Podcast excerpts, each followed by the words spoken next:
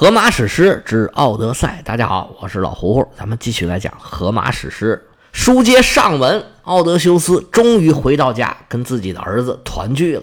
但是奥德修斯和他的儿子特勒马克斯的处境啊，还是非常的危险。他们的敌人就是盘踞在奥德修斯现在家里的这一帮求婚者。他们表面上看起来是求婚，其实谁都明白，他们的目标就是奥德修斯的王位，还有他身后。这一大笔财产，这些求婚者都认为奥德修斯早已经死在异国他乡了。其实对他呢，并没有什么防备。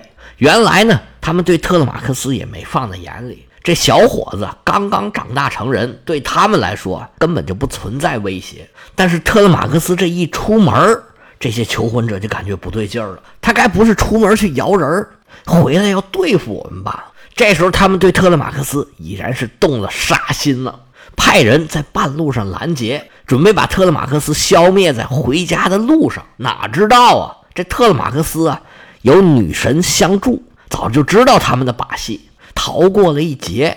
特勒马克斯回到伊塔卡，跟父亲相认，俩人商量下一步的行动计划。而这些求婚者呀，可也没闲着，他们也在商量怎么样把特勒马克斯给干掉。结果真的是人多嘴杂，他们还没商量好具体怎么办呢。结果就让佩内洛佩夫人知道了，她难得下楼来到院里，对这些求婚者是一顿喷呢，跟平时那个温文尔雅的夫人是判若两人。夫人的怒火是直指刚才对沙特勒马克斯最积极的一个安提努斯。其实安提努斯就是伊塔卡岛的本地人，而且奥德修斯对他们家还有恩。在奥德修斯他们家最困难的时候，他还做这种打算，确实是不应该。所以佩内洛佩夫人对他的指责，算是站在了道德的制高点上。安提努斯虽然也知道他不能把他怎么样，但是也被说的是张口结舌，抬不起头来。这时候这场面就非常的尴尬。佩内洛佩一顿输出，这余怒未息的时候，求婚者的首领就是欧鲁马克斯，赶紧出来打圆场。哎呀，夫人，消消气儿，消消气儿，看把您给气的！是谁在那胡说八道啊？夫人，你不用害怕，你儿子是万无一失，只要有我在，就没有人能动你儿子一根汗毛。谁要是敢动特勒马克斯，我当场就怼死他。我还记得很清楚啊，当时奥德修斯还在的时候啊，我还是小孩呢，他把我抱在膝盖上，把那烤肉切碎了，一块一块的喂给我吃，还给我喝酒。我这第一口酒就是他老人家给我喂的。这特勒马克斯可跟我是一起长起来的，那跟亲哥们儿是一样的。我早就跟他说了，不用担心这些求婚者，没有人会跟他动手的。您放心，特勒马克斯是一点事儿也没有，别着急。在这儿我就跟您打这个保票，您就看我份上啊，消消气儿，消消气儿。这欧鲁马克斯说是这么说，心里可不是这么想的。佩内洛佩夫人这时候也只能压住怒火，又回到楼上，继续哭天抹泪思念自己的丈夫。她是哭一会儿，织一会儿布，最后慢慢还是睡着了。这边闹闹哄哄，这场景啊，被牧猪人欧迈俄斯一切都看在眼里。他送完了信儿，又在这观察了一会儿，觉得了解的差不多了，迈大步回到了自己的猪舍。等他回去的时候。这奥德修斯已然被雅典娜变回了原来的那个老叫花子的形象，正跟特勒马克斯俩人这儿有说有笑。特勒马克斯一看这猪官回来，赶紧问：“哎，这消息送到了吗？现在我家里什么情况啊？”欧迈俄斯就把自己的所知所见一五一十的给讲了一遍，说：“少爷，你还是要小心呐！我确实看见有一艘船，据说当时就是去拦截你的。”船上下来不少人，一个个拿着枪，拿着盾，没准是要对你不利呀。特勒马克斯点点头，没说话，跟奥德修斯对了个眼神俩人是心领神会，话头也就打住了。到了晚饭时间，欧迈俄斯没别的，又准备了好多猪，烤好了肉，倒上酒，大家吃喝已毕，各自安歇。《荷马史诗·奥德赛》第十六卷到这儿就结束了。第十七卷一开头又是一个黎明，这荷马史诗好多卷子开头都是黎明。按照前一天的安排，特勒马克斯早早起来，梳洗已毕，拿起一根长矛准备出门。临走的时候，跟欧迈俄斯说：“说伙计，我得赶紧回家一趟。你昨天都已经给我母亲带信儿，她知道我回来了，我得赶紧去跟她见个面。我要是不回去，她得一直在那儿担心。不过待会儿呢，有件事儿我要托付你一下。”欧迈俄斯点点头，在那儿听着。特勒马克思一指奥德修斯，说：“这位老先生啊，说要进城，麻烦你待会儿带他一下。我现在啊是一脑门子官司，回家我这事儿太多，要是我带他回去，就怕惹来什么不好的后果。”奥德修斯赶紧跟着说：“啊，对对对对对，我不能在这儿待了。我本来就是一个乞丐，已经在这儿叨扰你多日了，实在是不落忍呐。我在这儿啊。”什么活也干不了，这岁数也太大了。我进城去呢，那城里人多，我能多要着两口。不过现在去还不行，现在太早，这天呢还很冷。等太阳再升高一点，到了城里，我往墙边一忍，能晒着太阳，别给我冻着了。说不行，我一定要去。欧迈俄斯一看他这么坚持，那也只好作罢。行吧，待会儿我带你去。特勒马克思把这事儿安排好，拿着枪。不多一时，就回到了自己的家。特勒马克斯一进家门，他的奶妈老保姆欧鲁克莱亚第一个发现特勒马克斯，扯开嗓子就叫啊：“哎呀，来人呐！少爷回来啦！”他一边喊一边扑过去，抱着特勒马克斯是又亲又搂。家里的女仆纷纷过来打招呼。特勒马克斯跟他们一边说话一边上楼。上楼干嘛？当然是找自己的母亲。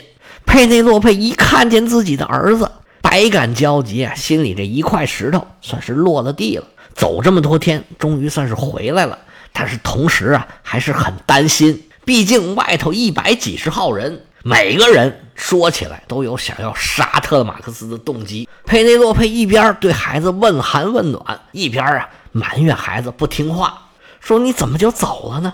出门找父亲，你怎么不跟我说一声啊？”特勒马克思跑了这一圈之后，这城府是明显不一样的。他是一边跟母亲敷衍着，还得安排母亲做事儿。他说：“妈呀，甭管之前我怎么样，总之现在是回来了。您呢，赶紧去洗澡沐浴，换上干净的衣服。您到楼上那个房间，带上女仆啊。你安排我这干嘛呢？您呢，准备祭祀，给宙斯烧点东西，然后呢。”求一个神谕，看看宙斯贪老人家对我们有没有什么指示。另外，这次回来呢，我带来了一个客人，说话这就要到咱们家了。这客人第一次来，我得好好张罗张罗，好好招待一下人家。佩内洛佩夫人答应一声好，就去张罗沐浴更衣、祭祀的事儿。特勒马克斯从楼上下来，手拿着长矛，穿过厅堂，家里边两只狗啊上来跟着特勒马克斯。小伙子英气逼人，吸引了全院人的眼光。不过这些求婚者呀，就假装看不见，因为也不知道跟他说什么好。特勒马克斯也不管他们，溜着墙边走到了自己以前经常坐的那个位置，跟几个伊塔卡岛的元老坐在一块儿。一个是他们的老管家，叫门托尔；还有一个叫安提福斯，另外一个叫哈利塞尔塞斯。这都是以前跟奥德修斯一起共事的人，对奥德修斯是忠心耿耿，跟他们家关系都特别好。特勒马克斯刚刚坐下没多一会儿，跟他一起出海的这些小伙伴就纷纷的过来找他来了。那位带着特先生回家的培莱俄斯带着客人直奔特勒马克斯就过来了，说：“你赶紧派人去我们家把东西拿回来呀！那船上莫奈劳斯送你的礼物都在我们家放着呢。”特勒马克斯说：“别着急，别着急，我们家这儿啊，局势还不明朗。”拿下巴壳一指那些求婚者，你看见没有？这些人在这儿，那些东西我不方便往回拿。然后贴着培莱俄斯的耳朵，悄悄地说：“要是他们把我给害了呀，这些东西你就都留着，就当是我送给你的礼物了。我给你总比给他们强啊！我要是侥幸能得活命，我再去你家把那些东西拿回来不迟。”你呀，先帮我收着。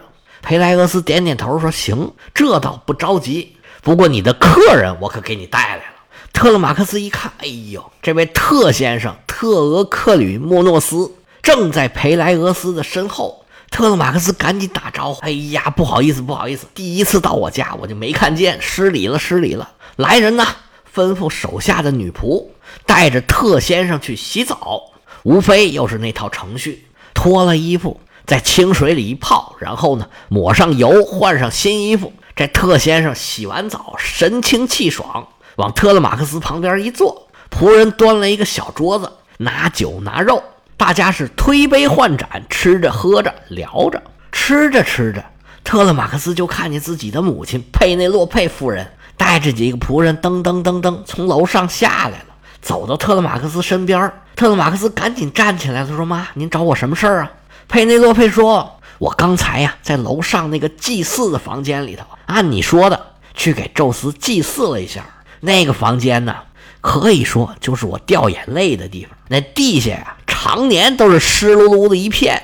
自从你父亲走了，那地就没干过。”我刚才祭祀的过程中，我突然想起一件事儿。你这次出门，你是干啥去了？特勒马克思说：“我去打探我父亲的消息啊，着啊。那你打探着了没有啊？你怎么不来跟我说一声呢？”特勒马克思恍然大悟：“哎呦，我把这茬给忘了。妈呀，我就把我这一程的经历给您讲一下吧。我这次出门啊，是如此如此，这般这般。”他就把路上见的人、经的事儿、说的话原原本本的跟他母亲说了一遍。原文里交代这故事，花了四十多行。不过这些咱们在前头已经很详细的讲过了，在这咱就不重复了。特勒马克思说，当时这莫奈劳斯说的非常的清楚，说我父亲并没有死，是被仙女卡吕普索困在了一个岛上。他这一说，佩内洛佩夫人就更难受了。说他没死，他怎么不回来呀？他什么时候能回来呀？这话说到这儿啊，旁边的这位特先生张嘴说话了，说：“夫人呐，小可我是您儿子刚刚认识的朋友，跟您初次见面，我不知道说这些话呀合适不合适。不过我呢，出生于占卜世家，对于这个超自然的力量啊，我是略知一二。刚才您儿子跟您说的是莫奈劳斯跟他交代的。”这莫奈劳斯啊，知道的也就是这么多了。不过，在我刚刚登上伊塔卡岛的时候，我可是看见了一个非常明显的预兆。当时是一只游隼抓着一只鸽子，歘一下就这么飞过去了。我凭着祖传的手段，当场我就算出来了。这个预兆的意思就是奥德修斯现在已然回到了伊塔卡岛了。他到底在干什么？可能很多人都不知道，但是据我来看，他人肯定已然在岛上了。佩内洛佩夫人听了这话呀，喜忧参半，说：“先生是借你的吉言，希望你说的一点都没错。但是我们现在能怎么办呢？”这位特先生说：“您不用怎么办，稍安勿躁，踏踏实实在家里等着就好了。您丈夫这奥德修斯，他是什么人呢？多谋善断，勇力过人。”您放心吧，踏踏实实等着，准没错。佩内洛佩稍稍踏实了一点对着这位特先生是千恩万谢，说：“谢谢您，将来呀，您这预言要是能成真，我绝对不会白了您。您就等着收我的礼物吧。”特先生说：“嗨，举手之劳，您言重了，言重了。您儿子对我这盛情款待，我还来不及回报他，哎，我这都是应该的。他们在这说着话。”那些求婚的人啊，这时候也没闲着，他们跟往常一样自娱自乐。按照这上说的，这希腊人呢，平时就喜欢体育运动，投个标枪啊，扔个铁饼啊，都是他们特别喜闻乐见的活动。这一百多人在院子外头闹闹哄哄，这一天呢又差不多了，眼看又到了晚饭的时间，使者莫东又去叫这些求婚者来吧，来吧，进院来吧。串儿都烤好了，你们想吃什么自己去拿呀！这些求婚者杀牛宰羊，准备吃晚饭。暂且不提，奥德修斯这边啊还没出门呢。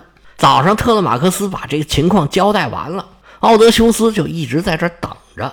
眼看着这天色越来越晚，欧迈俄斯可有点着急了，跟奥德修斯说：“老先生，您这是要进城啊？早上不是说太早，您不着急出门，说是怕冷吗？”您现在要是再不去呀，这可就到晚上了，那天气可就更凉了。嗨，要是按照我说呀，您就干脆别去，您在这儿待着多好啊！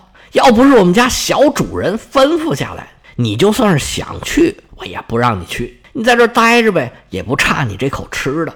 奥德修斯一看这天气差不多了，跟欧迈俄斯说：“那行，咱们现在就走。不过呀，你得给我砍一条棍子，我这腿脚不方便，我得拄一下。”欧迈俄斯说：“那好办呢，这树有的是，我随便给你砍一条吧。”说着话，就从柴火堆里边挑了一条比较直的，这长短正合适的，递给奥德修斯。奥德修斯一看啊，行，合适，走吧。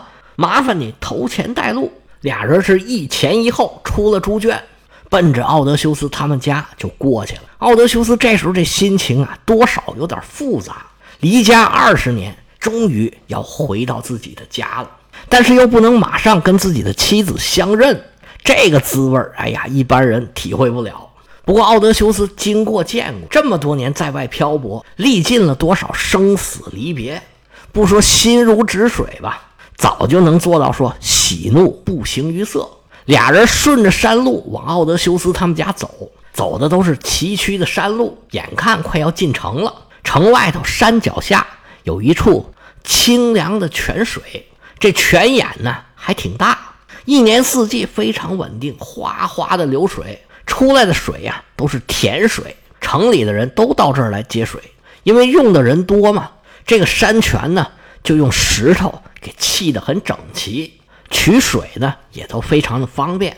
原文里说，这是著名的工匠伊萨克斯和奈里托斯以及波吕克托尔出的手工。这三个名字啊，应该是在当时比较出名的。专门做这个水井的工匠，水井周边是一圈杨树，水从高高的石壁上流下来。这石壁上头是一个祭坛，用来祭祀这个泉水的神仙。希腊人是泛神论的，万物有灵，哪儿都有神仙。这泉水这么好，他当然不例外了。奥德修斯跟着猪官欧迈俄斯，眼看着就到了这泉水了，一路走的有点渴，他们俩打算就在这泉水这儿。喝口水，坐下歇歇脚。他们正往前走呢，就见这山上的另一股道上来了一个人，赶着几头山羊。奥德修斯一看这人呢，认识，他名叫莫朗西俄斯，是一个牧羊人。他放的呀，专门是山羊。伊塔卡岛啊，就这么大一点儿，低头不见抬头见，谁不认识谁呀？欧迈俄斯自然也认识这个牧羊人，但是俩人啊。道不同不相为谋。这莫朗西俄斯啊，在欧迈俄斯眼里啊，就是一个势利眼。奥德修斯走了以后啊，他眼见着这些求婚者的势力是一天高过一天，他就上赶着往前凑合。每天呢，都在自己的羊群里面挑几头最好的给这些求婚者送过来，然后啊，还卑躬屈膝、低三下四的讨这些求婚者的好。他什么意思？这明眼人是一眼就能看出来。这个时候啊，他正是赶着自己精心挑选的几只羊要往城里头送呢。欧迈俄斯跟他正好相反，他对奥德修斯是感恩戴德，跟他们家的人关系都非常的好。虽然他也觉得奥德修斯早就已经死了，但是他还是对奥德修斯忠心耿耿。对莫朗西俄斯这样的人呢，是半个眼睛他也瞧不上他，因为俩人的立场不同。所以关系啊也并不好。走在路上，看见莫朗西俄斯，欧迈俄斯心里这个不痛快呀。他本来打算躲着走，不想招惹这莫朗西俄斯。奥德修斯作为他们的主人呐，对这种情况也是略知一二，而且一看当时这场景就知道怎么回事了。他跟着欧迈俄斯，本来想绕开这个地方，多一事不如少一事嘛。但是没想到啊，这羊倌啊跟过来了，还主动的。跟他们搭茬儿哎呦呦呦呦呦呦呦呦，这不是那个猪官吗？哎，我说你这是要干嘛去啊？你们俩是物以类聚呀。这一猪官带着个臭要饭的，你们这是去哪儿给人添堵啊？他不但嘴里不干不净，走到跟前，咣就踹了奥德修斯一脚。这要搁平时啊，当时脑袋就得搬家。奥德修斯回头看了他一眼，嘿嘿的冷笑。要知道他们会作何反应，咱们下回接着说。